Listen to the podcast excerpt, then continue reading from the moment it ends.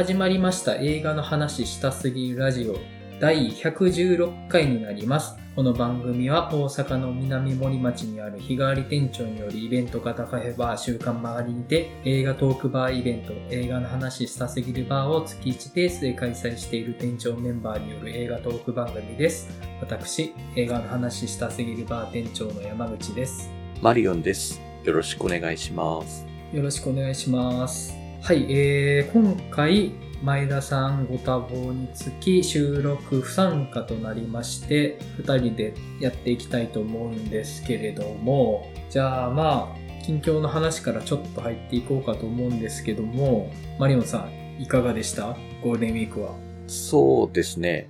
映画も見に行ったし、いろいろ出かけたりと結構充実したゴールデンウィークでしたね。えっと、うんうんうん前回あの、大阪コミコンに行くか行かないか迷ってましたけど、はい。結局行きました。行あ、結局行った。ってみました。はい。なるほど。まあ、あの、俳優さんとかのサイン会とか、写真とかのチケットとかはまあ取らなかったんですけど、まあなんかステージとイベントとかがあって、その、ハリウッドスターが登壇されるみたいなステージとかはあったので、まあそれを目当てにちょっと見に行こうかなっていう感じで行ってみて、生でオーランド・ブルームとマッツ・ミケルセンとうんストレンジャー・シングスのミリー・ボビー・ブラウンを見れましたね。はい。うんうんうん結構めちゃくちゃ人盛り上がってて、コスプレイヤーさんもいっぱいいて、まあすごいお祭りで、まあた見てる分にはすごく楽しかったですね。いろいろ。僕もまあグッズとかを買いましたし、これがなんかどんどん続いていけばいいなっていうふうには参加してて思いました。はい。うんうんうんうん。いや、なんか、ツイート拝見する限りだと、まあ、結構大変そうだったんだろうなっていう感じには見てたんですけどね。まあそうですね。まあ単純に疲れましたねっていう長かったので、一日丸々いたので、うんうんうん。これでなんか3日間コスプレをして参加するとかだったらもうめちゃくちゃ体力いるなっていうふうには思いましたけど、うんうん。人も多いし、並ぶし、みたいな感じで、まあ大変でしたけど、楽しかったですね、本当に。はい。なるほど。映画はなんか見てました？映画はそうですね、今回以外だと、レッドロケットと、あと、イーオっていうロバの映画と、あと、セイントセイヤの実写版とかを見に。行きましたね。はい。まあ、あと、先週、マリオしか見てないって言ってたんですけど、よく考えたら僕、エゴイストとサーチ2をその週見に行ったのをすっかり忘れてたので、まあ、その 困りましたけど。結局見ていたっていう。結局見てましたねっていう、忘れてましたっていう感じでした。な るはい。はい。なんか、特筆すべき作品ってありました？あ、そうですね。レッドロケットがめっちゃ面白かったですね。うん、なんか書いてましたね。はい。監督のショーン・ベイカーの作品なんですけど、あの、まあ、フロリダプロジェクトの人でめちゃくちゃ僕大好きだったんですけど、うんうん。で、まあ、レッドロケットはまあ、とにかく、クズな主人公の珍道中を見るだけって感じの映画になってるんですけど、うん話をしてしまうと完全に。うんうん。もう、落ち目のポールのスターが、地元のテキサスに戻ってきて、自分の身勝手な感じで捨てたであろう嫁さんの実家に転がり込み、マリファナの売人として金を稼ぎ、その時に出会った17歳の少女にガチ恋して、ポルノ業界に落とし込もうとするみたいな、もう完全にクズなポンピキ野郎みたいな 主人公なんですけど、ほうほうほうほもう言ってるだけでもうもうダメなやつなんですけど、う。だいぶね。だいぶやばいやつなんですけど、あの、見てる分にはなんかね、底抜けすぎてなんかちょっと笑えてくるんですよね。うんうんうん。不思議と。こんなに不愉快な主人公なのになんか見てるとなんかもう、ここまでやったらなんかもう、すがすがしいわみたいな感じになってくるというか、うんうんうん。よくそんなポジティブでいられるなお前みたいな感じなんですけど。うんうん。まあなんかそれはなんかやっぱりアメリカっぽさっていうか、アメリカ的なマッチョイズムとか、あとアメリカンドリームへのなんか過剰な幻想みたいな感じとかとまあ繋がっててっていう感じなのがまあ、さらりと批評的な感じで入ってるとかいうのもまあうまいですし、うんうん。時代背景がちょうど2016年のあの大統領選ぐらいの時期なので、そういった時代のムードとかも含めてなんかそういうのをやってるっていうのがまたうまいなというふうには思いましたね。ああ、その時期なんですね。はい。で、テキサスの風景とかもフロリダプロジェクトの時みたいに、ちょっとなんか不思議なカラーリングの建物とかがパッて映るみたいなのがすごく良かったりとかもして、うんうん。本当になんか見てて楽しい映画でしたね、本当に。はい。本当にひどい話ですけど。結構上映回数少ないでしょもう少ないと思いますね。うん。うん もうこの内容ですし、あのもううん R18 なんですけど、これ。うん。う。うんうんうん。でもなんかもう、これちょっとベスト入れたくなるぐらい好きな映画になるかもしれないなっていうぐらいにはちょっと印象に残る映画でしたね。ああ、そこまで。はいはいはいはい。なるほどね。楽しかったっていうのもちょっとおかしいな話ですけど、うんうん。この主人公のことが忘れられないなっていう感じ。うんうん。で、またなんか最後はこう、フロリダプロジェクトと同様に映画的にこう、バッと飛躍するようなというか、ちょっとオープンエンドな部分とかも含めて、なんか、ああ、なんかいいもの見たなっていう風になる感じの映画でしたね。うんうんうん。なるほどね。ちょっと興味深くはありますけどね。そこまでおっしゃられるとは。うんうんうんそうですね。ちょっとおすすめしたいなっていう風には思いましたね。はい。うんうん。あと、先週分ですけど、まあ、エゴイストもすごい良かったんですよね。うんうん。なんて言うんですかね。生活描写がめっちゃリアルみたいなところにちょっとすごいなっていう風に思ってて。ほうほずっとこう、主人公たちにカメラが近くて、ドキュメンタリーみたいな感じな。撮り方してると思うんですけど、うんうん。その分本当になんかそのキャラクターが本当に生きてるような感じがするというか、うん。ご飯食べたり、トレーニングしたり、まあ、セックスもしたりとかっていう部分がとてもなんか生々しくてなんかすごくなんか、あ、人がそこに生きてる感じがするっていうのがなんかすごい画面から伝わってくるっていうのがなんかすごいなっていうふうに思って、うんうん。それだけでなんか映画にこう、から目が離せなくなっちゃうみたいな感じがすごくしたんですよね。うんうん。撮り方もだし、役者さんの演技もすごいし、みたいなのがあって、ちょっとそれだけでこの映画見てよかったなというふうに思ったんですよね。なんかその愛をめぐるこう、エゴの話とかいうテーマでも面白く見ましたけど、うん。やっぱそこの生活感がスクリーンから出てくる感じっていうのがめちゃくちゃ素晴らしいなというふうに思って、うんうん。今年見た邦画の中でも一番なんかいいなっていうふうに個人的には思いましたね。ほうほうほうほう。なるほど。僕もまあ、結構前に見てたんですけど、まあ、エゴイストっていうタイトルの映画で、まあ確かに見てて、ちょっとそれきついなっていう判断をまあ主人公がしていくところがちょこちょこあるんですけど、うん。それがエゴに見えてるのって、同性婚がないからだと思うところが多いんですよね。そうですね。うん。確かに。これ、同性婚があったら、エゴに見えないんですよ。いろんなところが。確かにそうですね。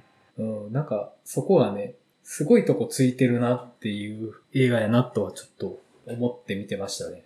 うん。そうですね。本当に、お金の話が結構シビアに出てくるというか、うんあの辺のやりたり面白いなというか、なかなか映画でそういう話見ないなというか、感じもしましたし、うん、本当にその同性婚っていう制度があったら、確かにこの辺のやりとりもうちょっとスムーズにいったよねってうんいうのは確かに感じましたね、すごく。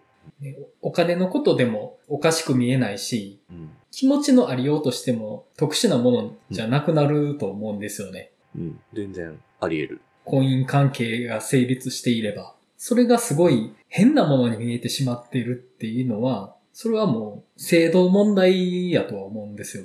うんうんうん。そうですね。そういったところも含めてなんか、すごい映画やったな、これって。思った以上にちょっとその凄さにやられてしまったなって感じでした。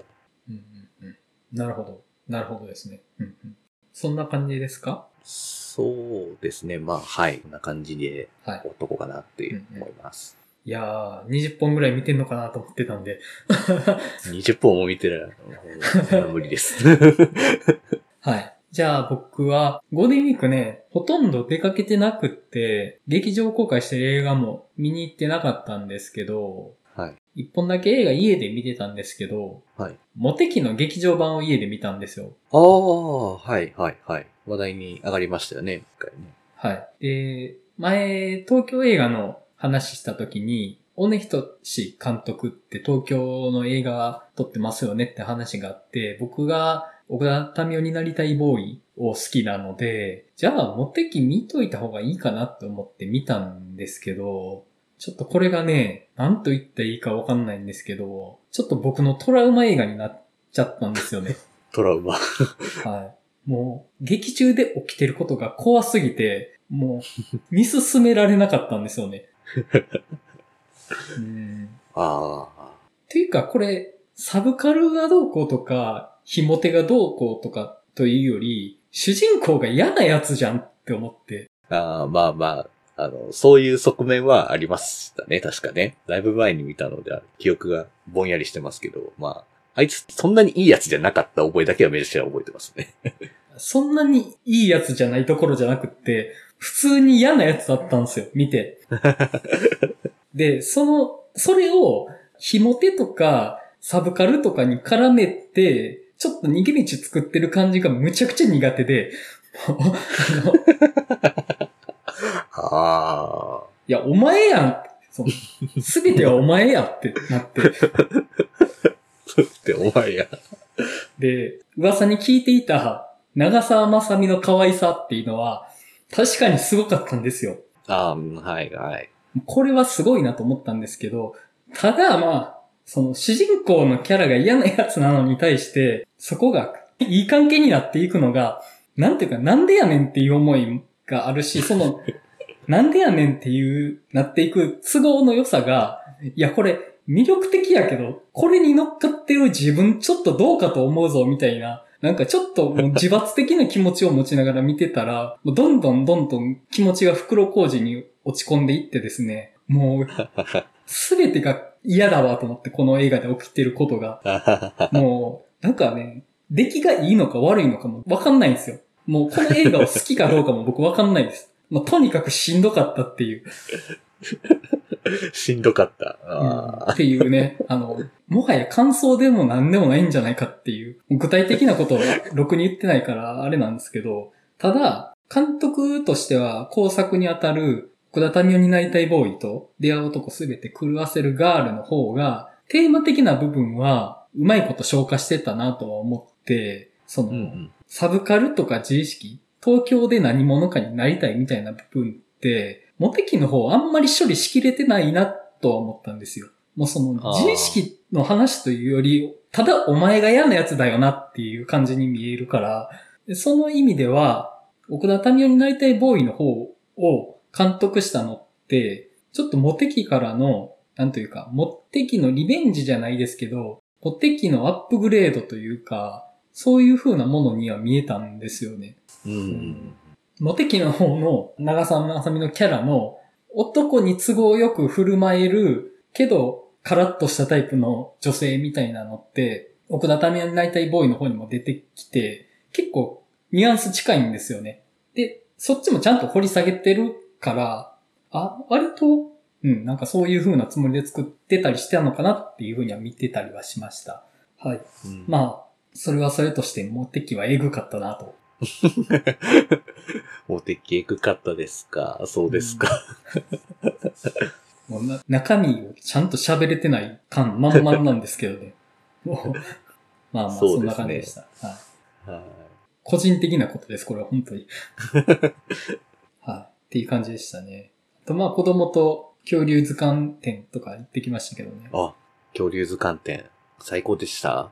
いや、すごいアカデミックで興味深い内容だったんですけど、ちょっと子供があんまり興味持てなくって、ああ、そ、そうなんですね。ちゃんと学術的じゃないですか。もうなんか、うん恐竜がいっぱいわーみたいな感じで、子供連れて行ったら、あ、これ、ちゃんと難しいやつやぞってなっちゃって。まあまあそうですね。確かにね。うん僕も見に行って、学術的な変遷とかの話うん。が主になってくるのでね。うん。恐竜図鑑展っていうか。子供の頃見てた恐竜図鑑で見てた絵が本当にその目の前に原画があるってだけでも僕嬉しかったですけど、うんなかなかそれは難しいですよね。うんで、恐竜っていう学問がどう変遷していったかっていうのが見えるじゃないですか。うんで、はい学問としてはむちゃくちゃ新しいものですよね。19世紀から起こってるから、そうですね。本当に歴史は浅いですよね。うんうん。で、恐竜の化石の発見から、だんだん、ちょっとね、はじめ、あの、神話っぽい扱いなんですよね。本当に。ああ、確かにそうでしたね。うんうんうん。